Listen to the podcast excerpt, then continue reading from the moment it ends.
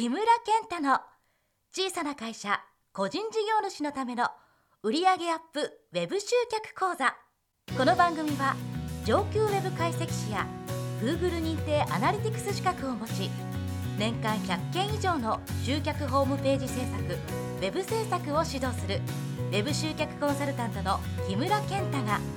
売上1億円以下の中小企業や個人事業主に向けてウェブ集客に成功して売上を上げるためのノウハウをお伝えする番組です。ポッドキャストでご視聴の方は登録ボタンを押してマイポッドキャストにご登録の上楽しくウェブ集客について学んでくださいね。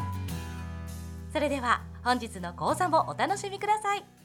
えー、皆さんこんにちは。インタビュアーの山倉洋平です。えー、本日も木村健太先生と小さな会社個人事業主のためのウェブ集客講座を始めていきたいと思います。先生今日もよろしくお願いいたします。よろしくお願いします。えっと、2回目のテーマなんですけれども、えー、なぜアメブロからワードプレスに引っ越すのがふ引っ越す人が増えているのかというテーマでお送りしたいと思います。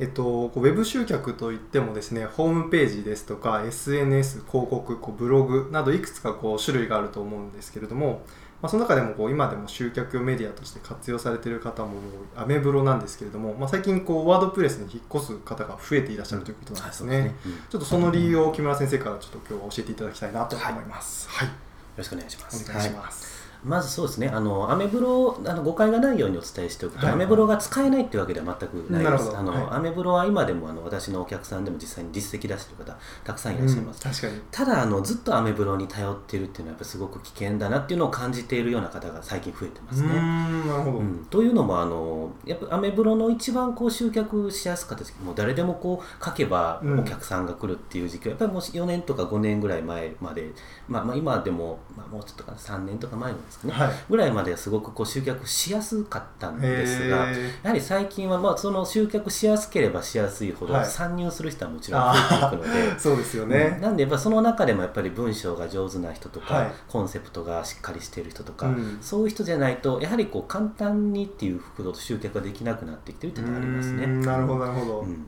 あと、まあ、他にもこうあるんですけれども、はい、あとこの SEO に関してもですね、昔はすごくこうアメブロって検索に強いっていう時代があったんです。ちゃんとブログたくさん書いて、その情報発信していけば、そこにこう、まあ、ページ見に来てくれて、そこからお客さんになってくれる人がたくさんいる、そうですね。っていうのがあったんです。ただあの Google の SEO の方針、まあ、あの Yahoo も一緒ですね。Yahoo も Google のシステムを借りてるので、はい、Yahoo と Google のこの SEO の方針として、あのできるだけこうたくさんのサイトを1ページ目に出したいっていう方針があったんですよ、はい、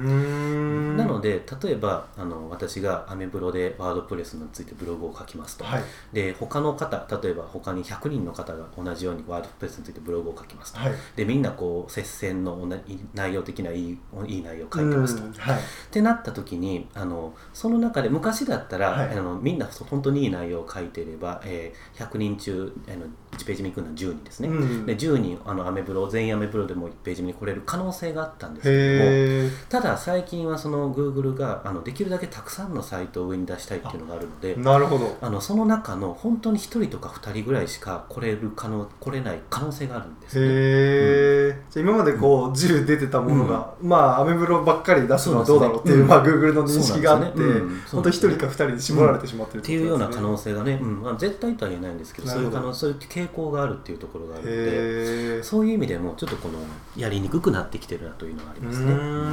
確かに、まあそうですよね。一度作ればいいものじゃなくて状況はどんどんグーグルのその SEO の体制が変わってきているので、まあ、アメブロだけに頼っているのはちょっとこう危険かもしれないっていうところがあるんですね。でしかもやっぱりあの完全にサイバーエンジェルとのさんのサービスですから、あのサイバーエンジェルさんのあの方針一つで、はい、あのこのもう商売一切ダメとかね、今でもちょっと厳しいですけどもっと厳しくなる可能性もやっぱりありますしね。確かに。まあ極端な話、アメブロじゃあ明日終わりますみたいなことも、まあ、もちろんなきにしもあらずっていうことですから。そういう意味でもこう自分で完全にコントロールできるあのワードプレスに早めにこっちも準備しておくというのはすごく大事なことですね。なるほど、うん、まあ、他のこうサービスとかシステムに依存せずにこう、自分のメディアとしてこう、ホームページを持っていくことが大事ってことですね。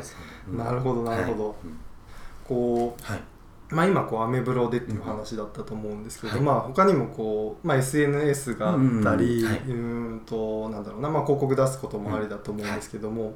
なんかこう自分の業種とか業態とか、まあ、ビジネスにこうあったこうなんていうんですかねそのメディアの見つけ方、まあ、もちろんホームページもあると思うんですけど、なんかこうそういうのってあるんでしょうかね？こうどんなこうメディアを使って集客していけばいいか、はい、自分に合ったこの集客の方法の探し方、ね、そうですね、はい、うん、というところでいきますとあの集客っていうところにこだわるんであれば、はい、自分のお客さんが何を使っているかっていうところが9割以上ですね本当に、うん、なるほど、うん、例えばそのアメブロがその私はまだ使えるっていうふうに言いましたけれども、はい、あの例えばその企業を相手にしているような業者さんだったら、その企業の人がこうアメブロをこう見てこう業者さんを探すかってそういうのはあんまり探さない 確かにあんまりイメージわかんないですね、うん、そうなんですよね。なんでどっちかというとやっぱり個人のお客さん特にその中でも例えば私のお客さん実際実績が出てるのはあの美容関係だとか、あとはその女性のコンサルタントの方とかそういったような方はまだまだアメブロでもどんどん集客できてると。っていうのはそのお客その方たちのお客さんがアメブロを見る習慣がやっぱりあるから、ああなるほどなるほど。それと同じで例えばその若い人例えば10代とか大学生あたりぐらいまでをターゲットにしたいのであれば、うん、ツイッターだとかインスタグラムにどんどんこう積極的に発信していくっていうのもいいと思いますし。なるほど。もう少し年代が上がってくればねフェイスブックもどんどんまだまだ使えますし、はい、うん、っていうところでこう自分のお客さんが何を使っているかっていうのを考えるのが一番大事ですね。なるほど、はい、じゃあそのまあ、自分がお客さんとしている人がどんなこうメディアをよく見てて、どんなこう生活のスタイルで過ごしているのかこう想像しながらこう集客ツールを選んでいくってことなんですね。想像もしていただきたいです。あの実際まあ聞けばすぐ分かると思うのであ、なるほど。すでにお客さんがいらっしゃる方はあの例えばフェイスブックやってますって聞いてみるのもいいと思いますしで周りの当時友達とかフェイスブックやってますかっても会話の中でねこう出すことは全然こうやらしくないし難しくないと思うのでそうですね、うん、っていうようなことをしていけばこう見つけていけるかなと思います、ね、なるほど。ありがとうございます、はいうん、なんかじゃあ今日のポイントとしては、はい、まあこうアメブロに関わらずなんだろうなこう、まあ、他のメディアに依存するだけではなくて、うん、ちゃんとこう、ね、まあワードプレスとか自分のホームページとか、こう自分のメディアを持つっていうのが一つ大事なポイントってことですね。すね。はい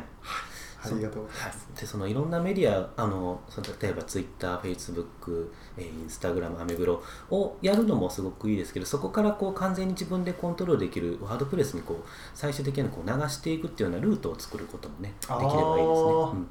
確かにこう入り口としてのこうアメブロとかツイッターとかフェイスブックとかを設置しておきつつ最終的にはこう自分のワードプレスのサイトでしっかりこう情報保管するといいますか。そうですね。入り口にはなりますけど売り場にはやはりこのそのメディアはなりにくいので売り場はあのワードプレスにしてねそこにこう遊びに来てもらうとね来てもらうというのは大事ですね。なるほど、じゃそういう観点でこうまずホームページを作っていくっていうのが大事なんですね。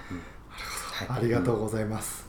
えー、第2回目のテーマはなぜアメブロからワードプレスに引っ越す人が増えているのかっていうところをお送りしました、はい、本日もありがとうございました。番組では木村先生のご質問やご感想を募集しています。D o u g a k o z a c o m 動画講座 .com のお問い合わせページよりお送りください。さらにウェブ集客について詳しく知りたい方は木村健太即集ウェブサイトサロンで検索してブログや無料メールマガジンをご覧くださいね。それでは次回の番組もご期待ください。